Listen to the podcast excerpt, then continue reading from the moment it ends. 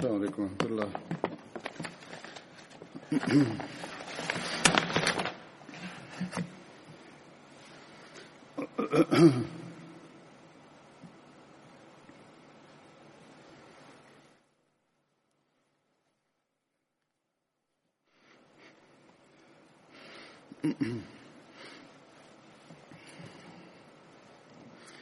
أشهد لا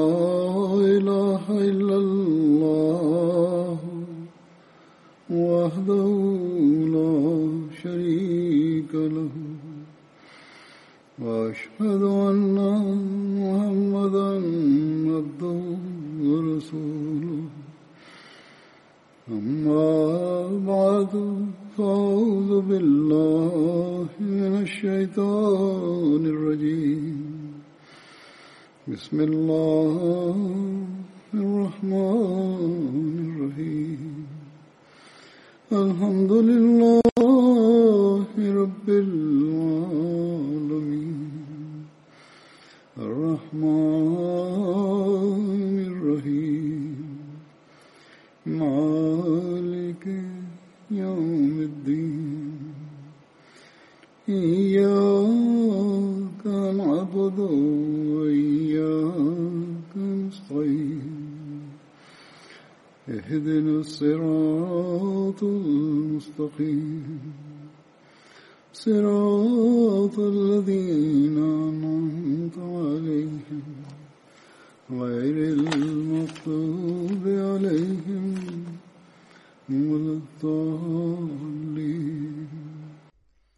Heute wird es um die Gefährten von Badr gehen, und zwar um Muaz bin Haris. Hazrat Muaz gehörte dem Ansari-Stamm Khazraj und da dem Stamm Banu Malik bin Najjar an. Der Vater von Hazrat Muaz hieß Haris bin Rafa. Seine Mutter hieß Afra binte Ubaid. Hazrat Muawwiz und Hazrat Auf waren seine Brüder. Alle drei Brüder waren Menschen, die deren Namen nicht nur nach dem Vater benannt worden sind, sondern auch nach der Mutter. Sie wurden auch äh, Banu Afra genannt. Hazrat Muaz und seine Brüder Hazrat Auf und Hazrat Muawwiz nahmen an der Schlacht von Badr teil. Hazrat Auf und Hazrat Muawwiz, beide wurden in der Schlacht von Badr getötet und starben den Märtyrertod. Aber Hazrat Muaz nahm auch an den späteren Schlachten mit dem heiligen Propheten Muhammad sallallahu alaihi teil. Gemäß einer Überlieferung war Hazrat Muaz bin Haris und Hazrat Rafi gehörten den frühen Gefährten an, die in Mekka an den heiligen Propheten Muhammad wasallam glaubten. Und Hazrat Muaz zählt zu den acht Gefährten, die bei dem Beit Akbar, bei dem ersten Beit von Akbar, den Treueeid dem heiligen Propheten wasallam schworen in Mekka. Ebenso nahm Hazrat Muaz bei dem zweiten Beit von Akbar teil. Hazrat Muammar bin Haris, als er aus Mekka auswandernd Medina erreichte, machte der heilige Prophet Muhammad ihn und Hazrat Muaz und Hazrat Haris zu Brüdern. Über die Tötung von Abu Jahl habe ich bereits letztes Jahr in einer Freitagsansprache gesprochen. Aber auch hier möchte ich das anführen, weil das dazugehört und wichtig ist. Denn Hazrat Muaz hat damit auch zu tun. Und das ist eine Überlieferung von Bukhari, die ich äh, vortragen werde. Ich werde die ganze Überlieferung vorlesen, nicht nur die Zusammenfassung. Saleh bin Ibrahim überliefert von seinem Großvater Abdurrahman bin Auf, dass er ihm erzählte, ich äh, stand bei der Schlacht von Badr in der Reihe und sah mich um und sah, dass zwei Ansari-Jungen da stehen, die jung sind. Ich äh, wünschte mir, dass ich auch äh, zu ihnen gehörte, die auch noch jung wären. einer nahm mich an der Hand und fragte, Onkel, kannst du Abu Jahl erkennen? Ich sagte, ja, mein Neffe, was möchtest du denn machen? Er sagte, mir wurde gesagt, dass Abu Jahl derjenige ist, der den heiligen Propheten beleidigt. Und ich schwöre bei dem Wesen, der über mein Leben richtet, wenn ich ihn sehen werde, werde ich ihn nicht aus dem Auge lassen, solange nicht einer von uns getötet wurde, und zwar derjenige, dem das Schicksal des, den Tod vorhergesagt hat. Und der Onkel sagt, ich bin sehr beeindruckt gewesen, sagt Hazrat Abdurrahman bin Auf, der Onkel dieses Jungen. Dann drückte der andere Neffe mich an der Hand und fragte, O Onkel, und stellte die gleiche Frage. Und es war nur wenig Zeit vergangen, dass ich Abu Jahl erkannte, dass er in der Nähe war. Und ich sagte, schaut, da ist euer Freund, über den ihr gefragt habt. Als sie dies hörten, sprangen beide Jungen auf mit ihren Schwertern und gingen zu ihm und schlugen so auf ihn ein, dass er starb und dass er getötet wurde. Und sie kamen zurück zum heiligen Propheten und berichteten ihm. Und äh, der heilige Prophet fragte, wer hat ihn getötet? Beide sagten, ich habe ihn getötet. Dann fragte der heilige Prophet, habt ihr eure Schwerter schon getrocknet? Sie sagten, nein, haben wir nicht. Der heilige Prophet sah die Schwerter und sagte, ihr beide habt ihn getötet. Und dann sagte der heilige Prophet, sallam, sein Vermögen wird Muaz bin Abu bin Jumr bekommen und beide hießen Muaz. Muaz bin Afra und Muaz bin Amr bin Jamu. Das ist eine Überlieferung von Sahih Bukhari. Hazrat Anas überliefert, dass der heilige Prophet Muhammad sallam, bei der Schlacht von Badr sagte, wer möchte sehen, was mit Abu Jahl geschehen ist? Hazrat Ibn Masud ging dahin und schaute, dass beide Söhne von Afra, Moaz und Muawwiz, mit den Schwertern ihn so sehr auf ihn geschlagen haben, dass er am Sterben, im Sterben lag. Und Hazrat Ibn Masud fragte ihn, bist du Abu Jahl? Hazrat ibn Masud sagt, er nahm ihn am Bart, Abu Jahl am Bart, und Abu Jahl sagte, ist jemand größer als der, den du getötet hast? Oder er sagte, gibt es einen größeren Menschen als den, dessen Volk ihn getötet hätte? Ahmad bin Yunus berichtet in seiner Überlieferung, dass Abdullah bin Masud ihn, ihm antwortete, bist du Abu Jahl? Und das ist eine Überlieferung von Bukhari.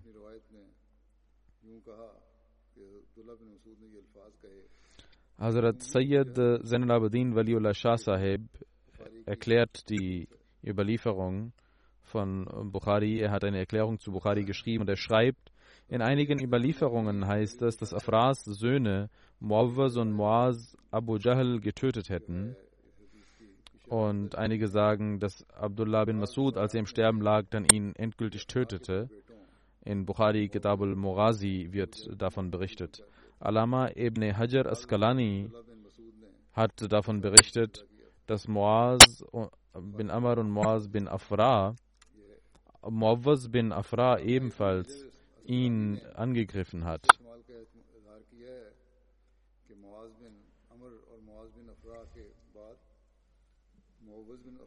Bei der Schlacht von Badr Wer war bei der Tötung von Abu Jahl an der Tötung beteiligt? Das wird in mehreren Stellen erklärt. Ibn Hisham hat äh, äh, von Alama ibn Ishaq berichtet, dass Muaz bin Amr bin Jammu Abu Jahls Bein abriss und er, er fiel und Ikrama bin Abu Jahl, der Sohn von Abu Jahl, griff ihn auch an und äh, dieser der Arm trennte sich von ihm. Muawwaz bin Afra griff Abu Jahl an, worauf er fiel und Abdullah bin Masud kam daher, als er noch am Leben war und tötete ihn endgültig, indem er seinen Kopf abriss. Und der heilige Prophet Muhammad sallallahu alaihi wasallam hatte ihn beauftragt, Abdul, Abu Jahl zu suchen als nämlich äh, er dann dahin ging, Abdullah bin Masud, als er vom heiligen Propheten beauftragt wurde, Abu Jahl zu suchen. Und da ging er dahin und tötete ihn endgültig. Und äh, gemäß einer anderen Überlieferung haben die beiden Brüder Abu Jahl getötet. Und äh, ebenso heißt es in anderen Überlieferungen. Imam Qurtubi sagt, dass dies nicht ganz richtig ist, dass die beiden Söhne von Afrain getötet hätten, Abu Jahl. Und äh, äh, einige Überlieferer hätten Muaz bin Jammu äh, mit Muaz bin Afra verwechselt. Und er sagt, dass Muaz bin Jammu derjenige war, der ihn getötet hätte. Er sagt, Muaz bin Amr bin äh, Jammu ist eigentlich derjenige gewesen, den die Leute verwechseln mit Muaz bin Afra, der den gleichen Vornamen trägt. Alama ibn al-Jozi sagt, dass Muaz bin Jammu nicht ein Kind von Afra war und Muaz bin Afra derjenige ist, der Abu Jahl getötet hat. Vielleicht gab es auch einen Bruder und einen Onkel von Muaz bin Afra, der mit dabei war. Oder in der Überlieferung gibt es die, den Hinweis auf einen Sohn von Afra und der Überlieferer hat vielleicht fälschlicherweise von zwei Söhnen gesprochen. Jedenfalls heißt es, dass Hazrat Anas bin Malik äh, Überlieferung wahr scheint, wo es heißt, dass Ibn Afra, der Sohn von Afra, also ein Sohn von Afra Abu Jahl getötet hätte. Ibn Din sagt, dass äh, die Wahrscheinlichkeit besteht, dass beide Moaz, Moaz bin Amr bin Jammu und Moaz bin Afra, äh, Brüder von der Mutter aus gewesen sind oder die gleiche Muttermilch getrunken hätten. Alama Afradi hat Sahal und Suhail als die Söhne bezeichnet und sie synonym zu Muawiz und Muaz verwendet. Jedenfalls gibt es diese verschiedenen Überlieferungen, dass äh, drei ihn getötet hätten, Abu Jahl, und einige sagen zwei hätten ihn getötet und Muaz bin Haris äh, ist da auch mit dabei. Hazrat Mirza Bashir Ahmed Sahib, Sahibzada Mirza Bashir Ahmed Sahib hat über die Schlacht von Badr verschiedene Ausführungen gemacht und auch über den Tod von Abu Jahl geschrieben. Und darin heißt es, dass äh, auf dem Schlachtfeld äh, das Töten am, im Gange war und äh, die Muslime waren äh, in der Minderheit und die Ungläubigen hatten ein dreifach größeres Heer mit vielen Waffen und ähm, sie gingen auf das Schlachtfeld, um den Islam und den, den Namen des Islams zu löschen. Und die armen Muslime waren in der Minderheit, sie hatten weniger Waffen, sie waren arm, sie waren mittellos, hatten, was Mittel angeht, kaum etwas äh, den Mekkanern entgegenzusetzen. Und es wäre eine Schlacht von einigen Minuten gewesen. Aber äh, die Liebe äh, zur Einheit Gottes und zum heiligen Propheten hatte sie zu äh, Menschen gemacht, die zu den mächtigsten Menschen wurden nämlich mit ihrem lebendigen Glauben, das ist die größte Macht, die man haben kann. Und sie hatten eine einzigartige Kraft äh, gewonnen. Sie waren auf dem Schlachtfeld, hat, zeigten sie ein solches Maß an Dienst an den Glauben, das nicht wiederzufinden ist. Jeder Mensch war in dieser Sache beschäftigt und bereit, auf dem Wege Gottes sein Leben dahin zu geben. Hamza und Ali und Zubair hatten die Reihen der Feinde kaputt gemacht. Die Ansar waren dabei.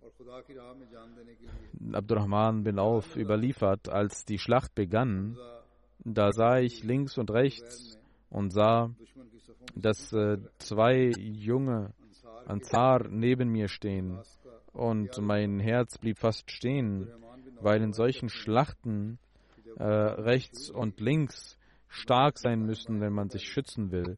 Und es waren Kinder, die neben mir waren, sagte er von den Muslimen. Und nur derjenige kann gut kämpfen, dessen Flanken gesichert sind. Abdurrahman sagt, ich sah aber, dass Kinder neben mir waren. Und ich war versunken in diesen Gedanken, als einer von ihnen, von diesen Jungen, mich fragte, als ob er geheim halten will, was er sagt von dem anderen, dass der andere dies nicht erfährt, der andere Junge. Und sagte, oh Onkel, wo ist Abu Jahl? Wo ist Abu Jahl? Der den, den heiligen Propheten in Mekka Leid zufügte. Ich habe Gott versprochen, dass ich ihn töten werde oder, oder selbst sterben werde in dem Versuch, ihn zu töten. Er sagt, der Onkel, dass ich Abdurrahman bin Auf sagt, ich hatte ihm noch nicht geantwortet, als auch von der anderen Flanke ein, der Bruder von ihm die gleiche Frage stellte. Und ich war beeindruckt von dem Mut dieser Jungen. Denn Abu Jahl war der Fürst des ganzen Heeres und er war umzingelt von Soldaten, die ihn beschützten. Und ich sagte mit meiner Hand, schaut, da ist Abu Jahl. Abdurrahman sagt, als ich diesen, dieses Handzeichen machte, gingen beide, liefen beide Kinder wie ein Adler, flogen sie dahin äh, durch die Reihen der Feinde und auf einmal griffen sie ihn an. Und zwar mit einer Geschwindigkeit, dass Abu Jahl und seine Feinde nichts machen, seine Freunde nichts machen konnten. Und Abu Jahl sich ergeben musste. Ikrama bin Abu Jahl, sein Sohn, war auch mit ihm. Er konnte seinen Vater nicht retten, aber er griff Moaz von hinten an, sodass seine, sein linker Arm hing. Moaz verfolgte Ikrama, aber er konnte fliehen. Er hatte einen Arm, der vor sich hin hing. Moaz nahm diesen Arm und trennte sich von diesem Arm und kämpfte weiter. Hazrat Khalifatul Masih Sani, der zweite Kalif, erzählt von diesem Ereignis und sagt, Abu Jahl, dessen Geburt gefeiert wurde mit wochenlangen Opfergaben von Kamelen und mit Trommeln wurde seine Geburt damals bekannt gegeben, als er geboren wurde in Mekka. Mit Trommeln gab man bekannt, dass äh, der Sohn von einem Fürsten geboren wurde oder dass Abu Jahl geboren wurde. Und man feierte seine Geburt mit Trompeten und Trommeln und war glücklich, dass äh, die ganze Atmosphäre von Mekka feierte. Und schreibt also Muslim auch weiter, bei der Schlacht von Badr, als er starb, waren es 15-jährige Ansari-Jungen, die ihn verletzten.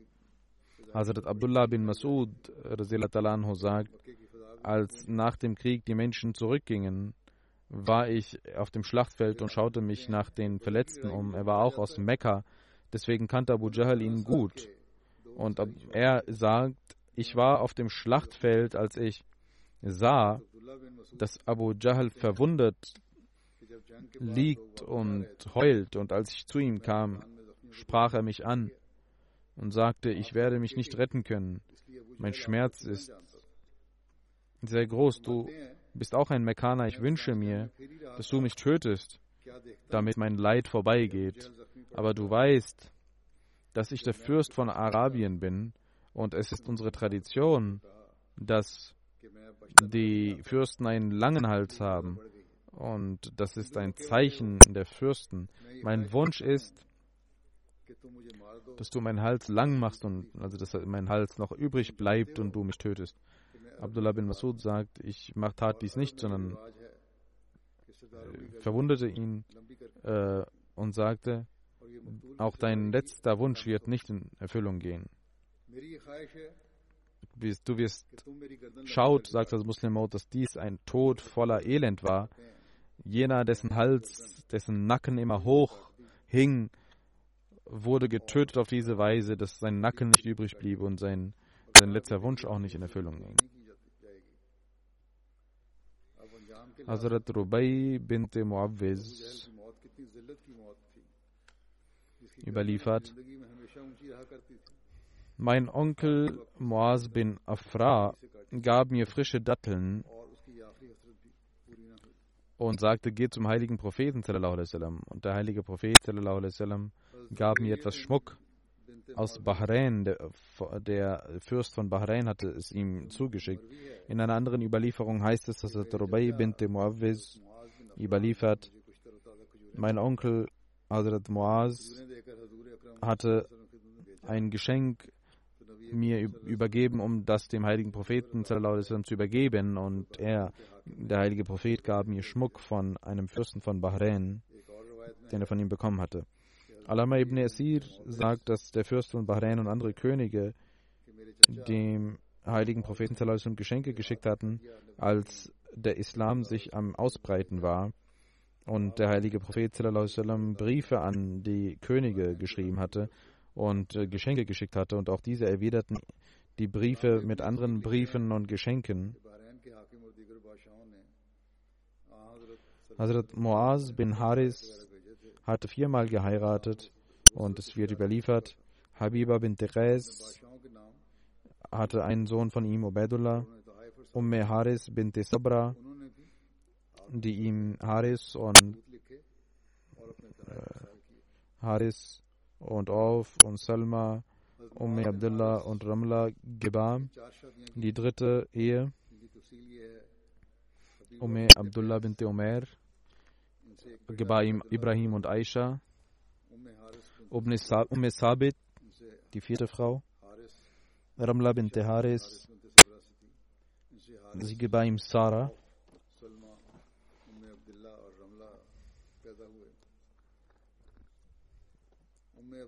Alama ibn Asir hat in seinem Buch Usadul Ghaba über den Tod von Hazrat Muaz geschrieben. Verschiedene Ausführungen hat er gemacht und gemäß seiner Überlieferung heißt es, dass Hazrat Muaz bei der Schlacht von Badr verwundet wurde und in Medina aufgrund dieser Wunden starb.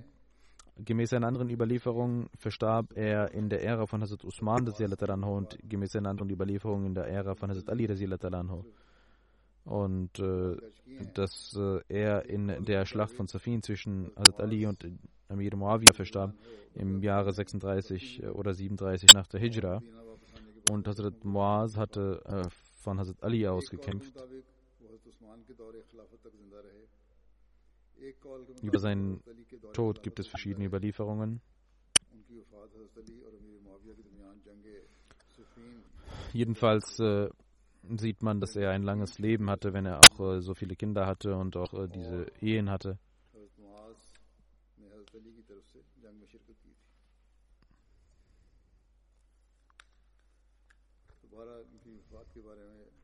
Nachdem ich über diesen Gefährten berichtet habe, möchte ich über einen Verstorbenen sprechen. Rana Mukarram Rana Naimuddin Sahib, Sohn von Firozdin Munshi Sahib. Er verstarb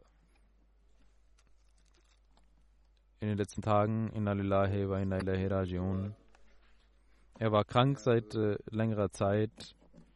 Am 9. April verstarb er. Er war äh, krank und äh, verschiedene Leiden hatte er. Die Ärzte hatten ihm vorher gesagt, dass das seine letzte Zeit ist, aber er wurde immer wieder gesund. Und wann immer er wieder laufen konnte, kam er wieder hierher in die Moschee.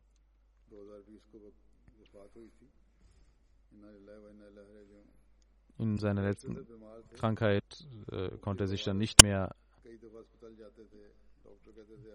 wurde er nicht mehr geheilt. Ähm, Rana Sahib wurde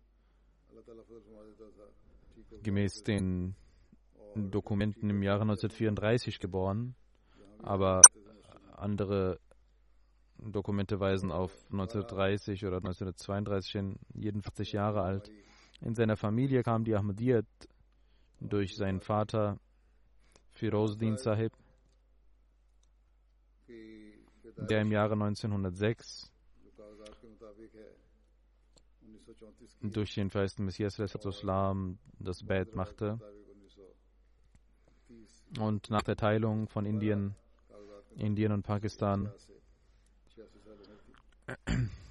wanderte seine Familie nach Pakistan aus, in Lahore und dann 1948 äh, ging Rana Sahib nach Rabwa. Dann äh, stellte er sich dem Furqan-Bataillon zur Verfügung und danach hat Hazrat Khalif Musisani Rana Sahib in Mirpur Khas, äh, nach Mirpur Khas zu seinen Grundstücken geschickt, wo er blieb für einige Jahre. Er war einer der ersten in den Nizam Wasiat 19 ein, äh, ein langer Mann, ein langer Mensch, der in lange, in lang, eine lange Zeit im Wasiat verbracht hat, 1951. Seine Frau war Sarah Perveen, die Tochter von Dolatran Sahib, äh, die äh, Enkelin von Dolatran Sahib, dem Gefährten des feisten Messias al-Islam.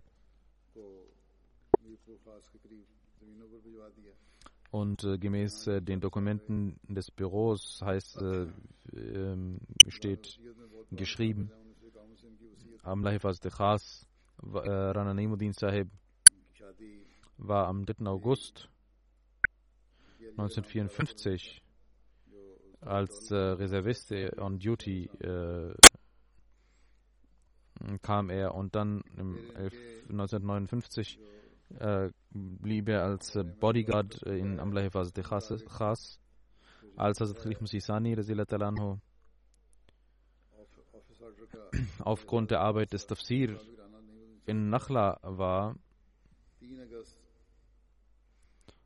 konnte auch Rana Sahib dort äh, dienen für den Schutz und auch er war auch für den Generator zuständig, für den Dieselgenerator und in diesem kleinen Ort hatte er äh, den Schutz übernommen.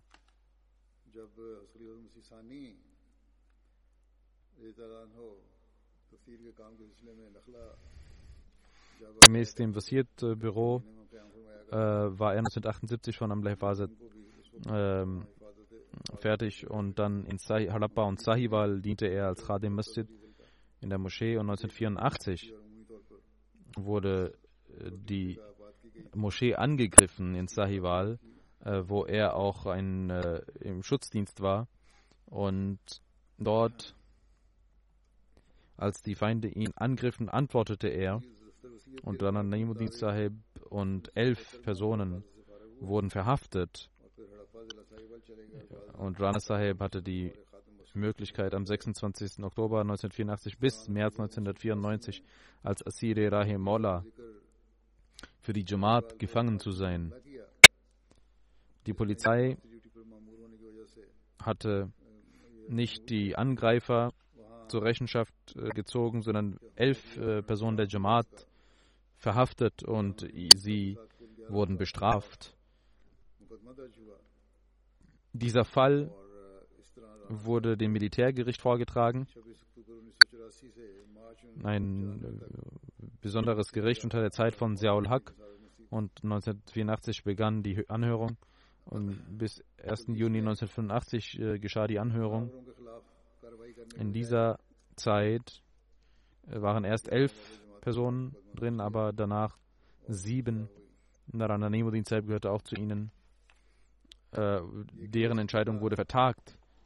Zwei wurden entlassen, zwei gingen aus, ins Ausland und die sieben Personen äh, waren dort. Und dieser, dieses Militärgericht hatte Elias Munir Sahib und Murabi Silsla und Rana Nemuddin Sahib äh, des Todes angeklagt. Und die fünf restlichen äh, Gefangenen wurden 25 Jahre äh, wurde ihnen ähm, Freiheitsstrafe verhängt. Äh, Lahore High Court hatte noch im März 1994 äh, entschieden, dass sie entlassen werden müssen. Am 19. März 1994 wurden alle entlassen. Und diese Siri Rahimullah blieben neuneinhalb Jahre im Gefängnis.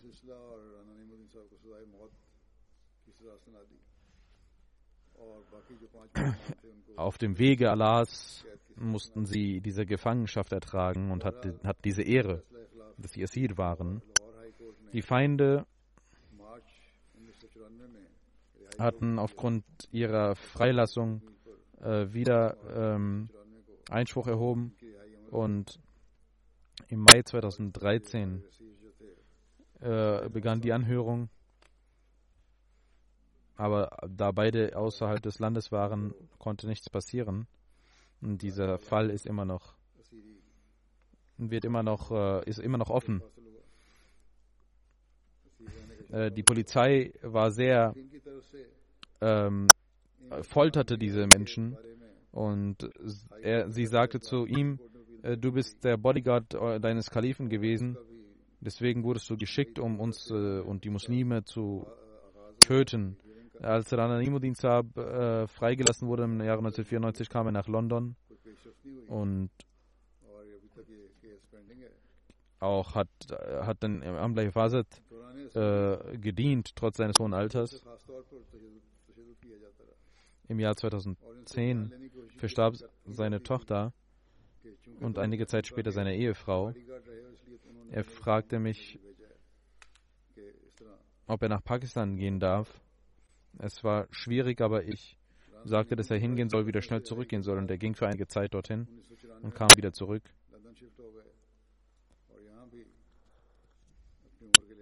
Er hat einen Sohn und vier Töchter hinterlassen. Sein Sohn, Rana Wasim Ahmed, ist. Im Büro Privatsekretär dient er. Und seine vier Töchter sind auch in London. Sein Sohn schreibt, er hat uns immer gelehrt, unser Vater hat uns immer gelehrt, mit dem Khilafat verbunden zu bleiben und dass alles mit dem Khilafat verbunden ist. Er war auch ein Geliebter des Khilafat und ging zum Duty und sagte, ich, wenn ich den Kalifen der Zeit sehe, werde ich jung. Und das ist äh, auch der Grund, warum ich Duty mache. Sonst wäre ich äh, im Bett gebunden, wenn ich nicht zum Duty kommen würde. Er kam zwei, drei Stunden vor seinem Duty immer und war immer bereit. Und der Sohn sagt, wenn ich ihm sagte, es ist noch sehr viel Zeit zum Duty, dann sagte er, na, was soll ich denn zu Hause machen? Dr. Hasham schreibt, ich habe seine Papiere gesehen und ich war sehr verwundert, dass er mit dieser Krankheit und in diesem hohen Alter diente und die Menschen bleiben zu Hause oder ruhen sich aus in dieser Zeit oder gehen in, werden gepflegt. Aber er ging und lief und sagte ständig, äh, das Geheimnis meiner Gesundheit ist, dass ich komme und äh, mit dem Kalifen der Zeit bin. Ranasai schreibt sein Sohn, ich äh, drückte ihn und einmal ähm, massierte ich ihm die Beine und äh, ich ging zu seinem Knie und er schrie auf und äh, ganz leise und ich sagte, was ist los? Und er sagte, nein, nichts. Ich fragte, nein, Vater, was ist los? Er sagte, das sind die Wunden des Gefängnisses, die ich ertragen musste. Er war immer geduldig. Und im Gefängnis äh, wurde er auf unglaublich, äh, in Pakistan auf unglaublich qual qualvolle Art und Weise gefoltert. Er war aber sehr geduldig und auch hier war er immer sehr geduldig. Wenn er krank war, sagte er dies niemandem sondern sagte, Alhamdulillah, mir geht es gut. Sein Gehorsam gegenüber dem Khilafat war sehr, sehr hoch. Äh, der Sohn sagt, ich war einmal bei meinem Vater und äh, sagte, er soll mir alte Geschichten erzählen. Da sagte er mir einmal, als äh, Hazrat Sisani anho in Jabba ging, in Nakhla, als er diese Tafsir schrieb, war ich mit ihm. Wie ich vorher sagte, blieb er auch dort. Und er sagt, dass Hazrat äh, Khalif Sisani einmal ähm, ähm, mit mir unzufrieden war und zu mir sagte, geh in die Moschee und mach Istighfar. Ich ging in die Moschee in Jabba. Es war eine kleine Moschee, die nicht vollständig gebaut war und machte Istighfar in der Moschee. Als ein Sturm kam und ein Regen kam, ich blieb aber dort im Freien und machte Istighfar. Und es verging eine ganze Zeit und auch äh, eine Lampe, die da war, äh, war erloschen und Hasur. Also Musisani sagte, wo ist Naim hingegangen? Einige kamen in die Moschee und fanden mich und sagten, Hasur ruft sich. Er sagt, als ich zu Hasur ging, zu Hazrat Musisani ging, sagte Hazrat Musisani, ich wusste, du wirst in der Moschee sein. Geh, ich habe dir vergeben. Er schreibt, äh, sein Sohn schreibt weiter, als Hazrat Khalim Sisani das Tafsir schrieb, da diente er seinem äh, da diente er äh, dort, Hazrat Muslim und war immer sehr glücklich darüber zu berichten. Er sprach immer über die glücklichen Sachen, aber über die Qualen und über die, das Leid sprach er nie. Er war ein sehr liebevoller Vater, ein wahrer Freund. Rana Wasim hat auch, äh, als er Wakf machte und äh, er sagt, als mein Wakf angenommen wurde, sagte er zu mir, das ist eine große Verantwortung, die du trägst. Mach immer Istighfar und äh, sei treu deinem Wakf. Und wenn dich jemand leid, dir jemand Leid zufügt, diskutiere nicht, sondern überlasse es Allah und sei geduldig. Immer zu geduldig. Allah ist mit denen, die geduldig sind. Er ermahnte mich wie ein Freund. Und dann sagte meine Frau, also die Schwiegertochter von Rana behandelte er auch immer wie mehr liebevoller als seine eigenen Töchter. Und er sagt,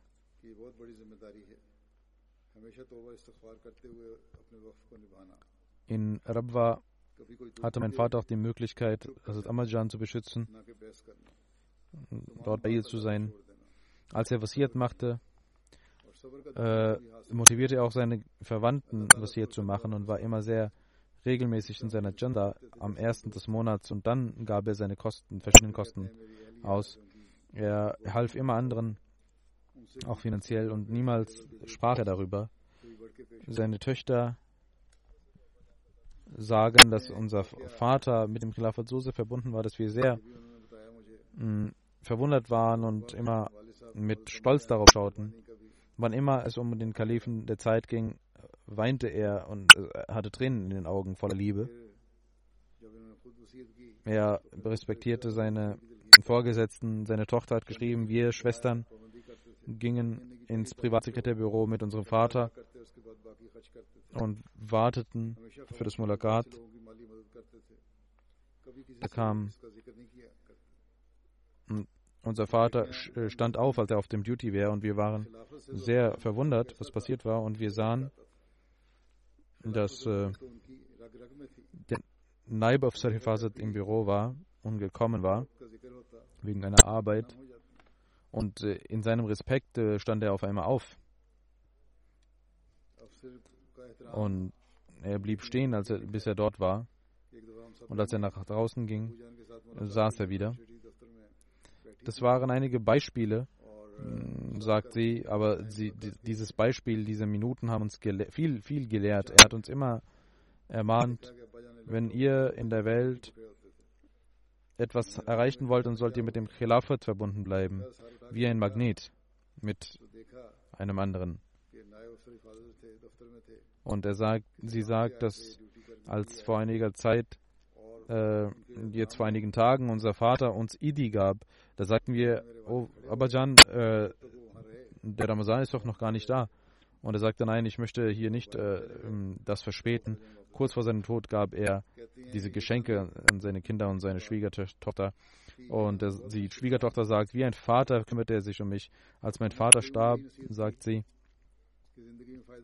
sagte er zu seinem Sohn, ihr beide sollt nach Pakistan gehen und dort teilnehmen in dem Janaza. Und diese Ehe, die Ehefrau schreibt, die Schwiegertochter schreibt, wenn ich nachts aufstand, da hörte ich, dass mein Schwiegervater immer betete. Er hatte eine sehr enge Beziehung zum Khilafat und jeder hat es geschrieben, wie treu er dem Khilafat war.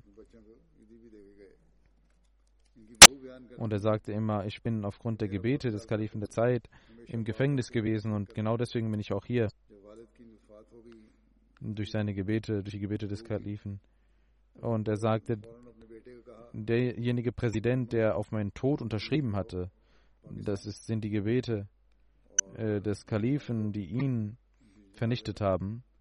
Und Ranasab ist ein lebendiges Zeichen gewesen für die ganze Welt. Eine Tochter Abida sagt, er ermahnte uns immer, uns Kinder, ihr sollt immer mit Gott und dem Khilafat verbunden bleiben. Und das ist äh, euer Leben. Und er sagte immer, wir sollen den Heiligen Koran rezitieren. Er war immer im Namaz und Tahajjud beschäftigt. Und sie sagt, ich habe nicht gesehen, dass er das Tahajjud nicht gebetet hätte. Niemals. Er betete immer das Tahajjud. Er war ein Schatz voller Gebete, war sehr gastfreundlich und äh, kümmerte sich um die armen Verwandten. Ranasab berichtet über seine Eltern und auch über seine Frau immer sehr liebevoll und ähm, zahlte die Gender für sie, für alle. Und sie sagt, ich habe immer gehört, wie er eine Strophe rezitierte. Und er sagte, oh Gott, wenn eine Segnung von dir kommt oder eine Prüfung, wir werden immer mit dir zufrieden sein in dem, was du für uns gelegt hast und womit du zufrieden bist. In deiner Zufriedenheit liegt unsere Zufriedenheit. Seine Tochter sagt, als unsere Mutter starb, mh, kümmerte er sich sehr um uns Töchter und auch äh, mit seiner Schwiegertochter ging er genauso liebevoll um. Wenn er uns Geschenke gab, gab er sie erst äh, der Schwiegertochter und dann uns und sagte immer, wenn du eine Tochter eines anderen Menschen zu, bei dir zu Hause hast, dann solltest du sie noch liebevoller behandeln, weil du Gott, weil ich Gott gegenüber verantwortlich bin dafür. Eine Tochter schreibt, er hat diese Zeit der Prüfung im Gefängnis in der Zufriedenheit Gottes verbracht und im, in der Liebe zum Glauben und zum Khilafat. Er hat niemals sich beschwert oder uff gesagt. Im Gebet äh, wurde er nie spät und auch in der Krankheit betete er immer pünktlich. Und im Gefängnis hat er Nierenprobleme bekommen und die Oberhand gewann. Er hatte auch äh, Atemprobleme bekommen aufgrund dieser Qualen. Aber er beschwerte sich niemals darüber. Er sagte immer Alhamdulillah und Gott sei Dank für alles.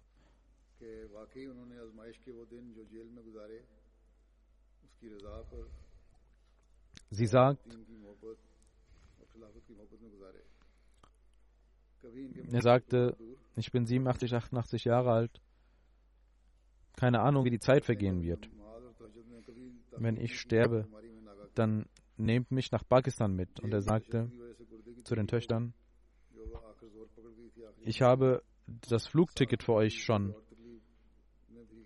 reserviert. Das heißt, ich habe Geld für euch reserviert, damit ihr nicht äh, abhängig seid von euren Ehemännern und gehen könnt. Aber äh, er wurde jetzt hier äh, begraben aufgrund der Zustände, aber gemäß seiner ähm, äh, gemäß seinem Wunsch wird in der Zukunft versucht werden, das Janaza auch äh, zu überführen.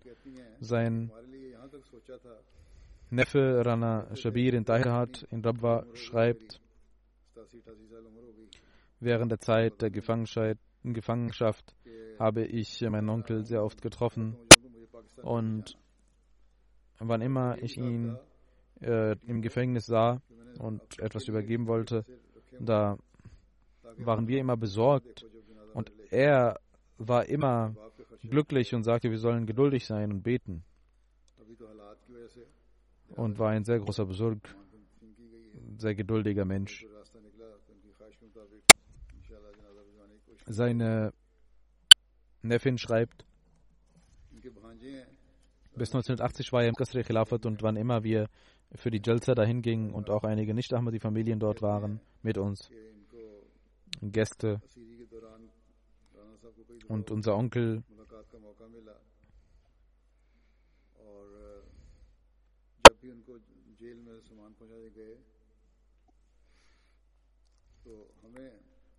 und sie, dieses, diese Frau, Rubina Sahiba, die Neffin von der Ehefrau, von ihm sagt, dass er seiner Ehefrau immer sagte, kümmere dich um die Gäste und kümmere dich um ihren Schlaf und um ihr Essen. Und er nahm seine Kinder und ging in die Küche oder in den Lagerraum zu schlafen und gab das Schlafzimmer den äh, Gästen und sagte, das sind die Gäste des weißen Messias der Islam, sie dürfen nicht leiden.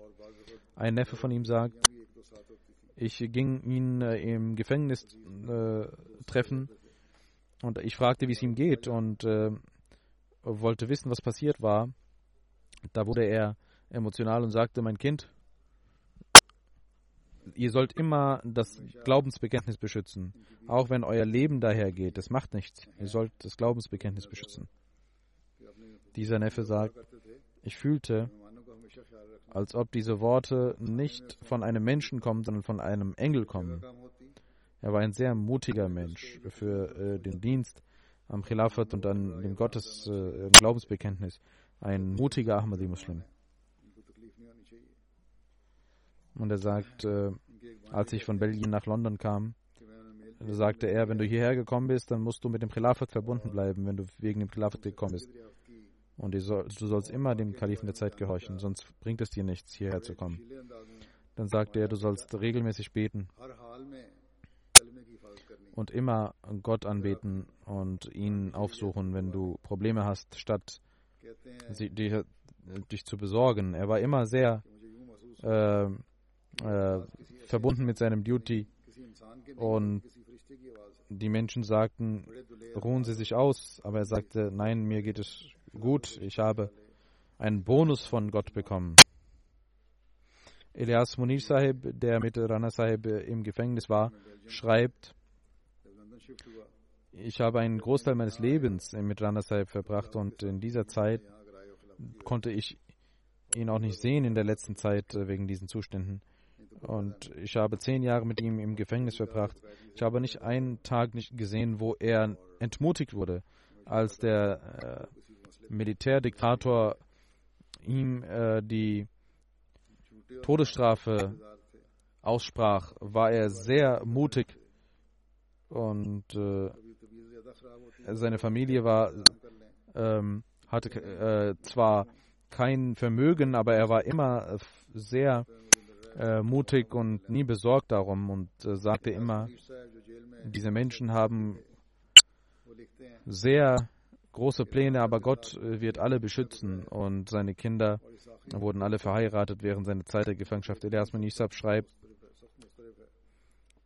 äh, über ein Ereignis und sagt, als äh, diese Menschen die Moschee angriffen und äh, die äh, das Glaubensbekenntnis und die Verse des Heiligen Koran äh, missbrauchten und dort äh, er sagt, ich kann es nicht vergessen, wie er voller mutiger Stimme sagte, wie könnt ihr unser Glaubensbekenntnis, das Glaubensbekenntnis löschen? Wer seid ihr, dass ihr das tun könnt? Und er sagte, ich habe ihn nie Urdu reden hören, aber das war das erste Mal, dass er das in Urdu sagte, in großer Stimme, in mutiger, lauter Stimme. Und er bekämpfte 30, 40 Menschen, indem er sie angriff und indem er sie flohen. Und er hat mit vollem Mut diese Sache getan. Und als der Polizeioffizier fragte, wer hat geschossen, hat er eine Sekunde und einen Augenblick gewartet und ging nach vorne und sagte, ich habe geschossen. Und dann wurde er gefoltert und man, er wollte, äh, man zwang ihn, Amtsinhaber zu nennen, die ihn dazu äh, aufgerufen haben. Aber dieser äh, mutige Löwe wollte niemals die Jamaat in Gefahr bringen. Und das war auch die Wahrheit. Wahrheit. Ah, die Amtsinhaber wussten nicht einmal, was passiert war. Sie wussten nicht einmal, dass er auch ein, äh, dass er ein persönliches äh, Gewehr hatte. Und er war, er kam nicht unter Druck und sagte ganz laut und deutlich, mit reinem Gewissen und voller Mut, dass er geschossen hatte. Das war sein Mut und äh, die Würde der Jamaat, dass Allah ihn äh, von diesem Vorwurf befreite. Und bis zuletzt er der Jamaat und dem Khilafat dienen konnte. Elas Munisab schreibt äh, weiter, während der Zeit der Gefangenschaft, als sein Vater äh, die Khutbat von Hazrat Khimsi Rabi ihm überbrachte, als während dieser Gefangenschaft äh, Hazrat Khimsi Rabis Khutbat sein Vater ihm überbrachte, weil es MTA in der Form nicht gab. Diese Khutbat kam schriftlich oder und äh, er brachte sie und Ranasab äh, nahm mich mit und sagte, lass uns die Khutbah hören. Und äh, die ganze Zeit, wo wir in diesen Gefängnissen der Todesstrafe Todeszellen waren. Und als es Pausen gab und wir hinausgehen konnten, ähm, sie waren in Einzeltodeszellen und als man sie ihnen etwas Pause gab und sie zusammen eine gewisse Zeit verbringen konnten, diese Zeit äh, nutzen sie nur, um die Freitagsansprache zu hören. Dann sagt er, das Namaz Bajamat das, was wir verrichten durften, die Zeit, die wir hatten, die verrichten wir bei Jamaat und wir nahmen andere Ahmadis im Gefängnis und während des Ramazan sagt er, im Mai, Juni und Juli haben wir im Gefängnis äh, äh, gefastet und äh, er hat trotz seines hohen Alters immer gefastet, äh, Rana Sahib. Und er schreibt, dass ein mutiger Mensch war.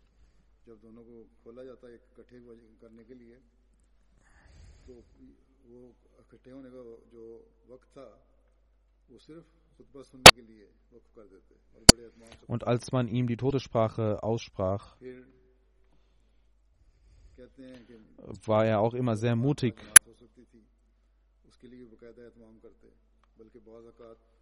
Und auch die fremden Menschen spürten dies.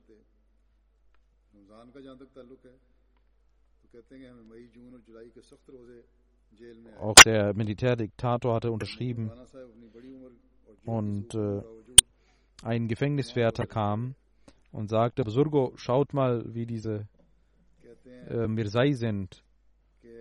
Sie sind am Sterben, aber man sieht es ihren Gesichtern nicht an. Sie sind glücklich. Und Ranasab sagt, äh, ich wusste, dass er nicht weiß, wer ich bin. Und äh, Ranasab fragte, hast du gesehen? Er wusste nicht, wer ich bin. Und ich fragte ihn, Ranasab sagt, ich fragte ihn, weißt du, wer ich bin? Er sagte, nein. Er sagte, ich bin derjenige, der die Todesstrafe bekommen hat und ich bin einer der Ahmadis. Und er war extrem verwundert und geschockt, wie diese Menschen, wie mutig diese Menschen waren.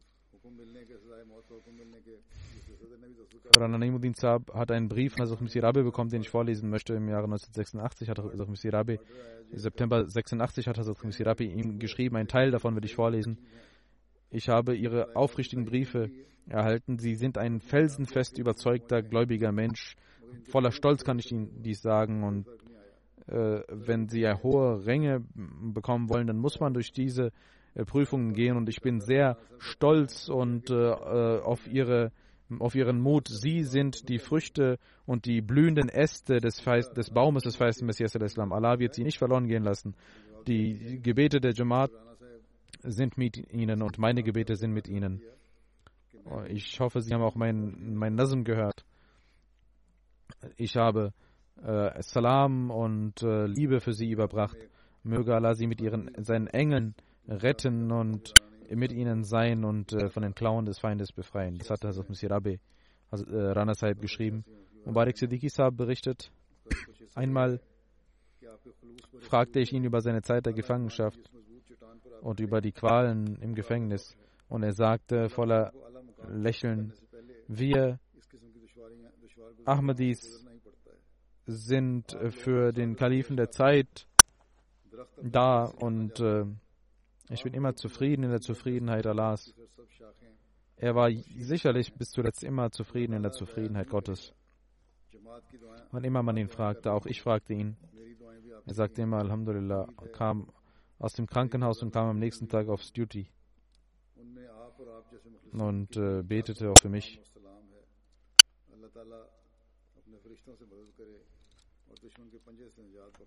Wie ich gesagt habe, die Ärzte hatten gesagt, dass solche Menschen, die äh, solche Probleme, gesundheitliche Probleme haben können, eigentlich nicht das Haus verlassen.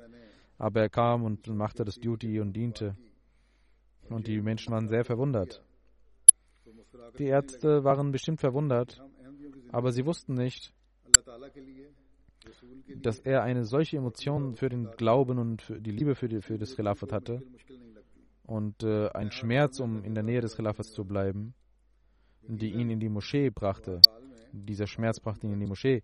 Und aufs Syuti, ich habe auf seinem Gesicht immer gesehen, wie zufrieden er war und wie liebevoll und wie er Khilafat des Khilafat liebte. Möge Allah auch im Jenseits mit ihm Liebe und Gnade und Barmherzigkeit erweisen und ihm einen Platz unter seinen Geliebten gewähren. Ich kenne ihn seit meiner Kindheit, wie gesagt wurde, als er in Jaba in Nachla mit Azad Khamsi Sani Anhu diente. Auch wir waren für einige Tage dort im Sommer und äh, er behandelte uns immer liebevoll, auch damals. Und nach dem Khilafat hat er ein extrem hohes, äh, hohes Maß an Treue gezeigt mit mir. Wie auch in den Ereignissen berichtet wurde, wie, wie wir gerade gehört haben. Diese sah man immer zu in ihm. Möge Allah auch seinen Kindern die Kraft geben, immer mit Treue dem Khilafat zu dienen und seinen, seinem Vorbild zu folgen, dem Vorbild des Vaters zu folgen. Wegen, diesen Zuständen durch konnte ich sein Janaza nicht äh, verrichten, wegen der Vorgaben der Regierungen. Und das ist natürlich auch schmerzhaft, aber inshallah werde ich auch das Janazerei von ihm verrichten. Zuletzt möchte ich auch aufgrund der Pandemie sagen, dass wir für die Ahmadi Kranken beten sollten. Beten Sie für alle, möge Allah allen Gesundheit gewähren und auch uns beschützen und die Kraft geben, seinem Wohlgefallen zu folgen. Und möge er uns die Kraft geben, unsere Gottesdienste auf die beste Art und Weise zu verrichten. Und möge dieses, dieses Übel schnell vor, vorübergehen und möge Allah auch der, der Welt die Kraft geben zu erkennen, dass sie den einen Gott erkennen. Gott anbeten, die Gottes Einheit erkennen. Möge Allah allen gegenüber Barmherzigkeit erweisen.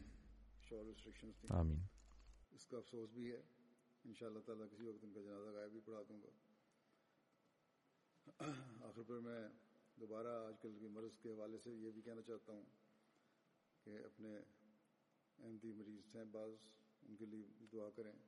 اللہ تعالیٰ سب کو کا کاملہ عطا فرمائے۔ اور ہمیں بھی اپنی رضا کی راہوں پر چلنے کی توفیق عطا فرمائے۔ صحیح رنگ میں ہمیں عبادت کا حقوق اور حقوق العباد کا حق ادا کرنے کی توفیق عطا فرمائے اور جلد جلد بلا ہم سے دور فرمائے۔ دنیا کو بھی سمجھ اور عقل دے، وہ بھی خدا کو پہچاننے والے بنے، خدا تعالیٰ کی عبادت کرنے والے بنے، توحید کو جاننے والے بنے۔ اللہ تعالیٰ سب پر رحم فرمائے۔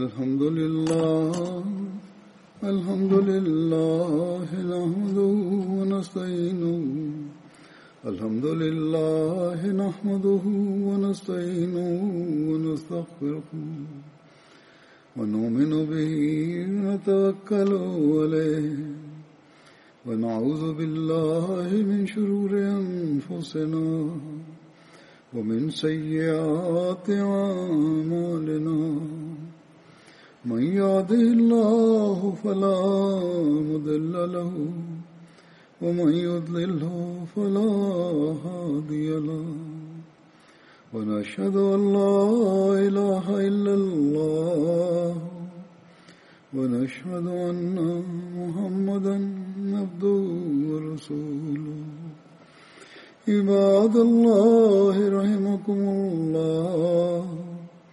إن الله يأمر بالعدل واللسان وإيتاء ذي القربى وينهى عن الفحشاء والمنكر والبغي يعظكم لعلكم تذكرون. اذكروا الله يذكركم وادعوه يستجب لكم ولذكر الله أكبر.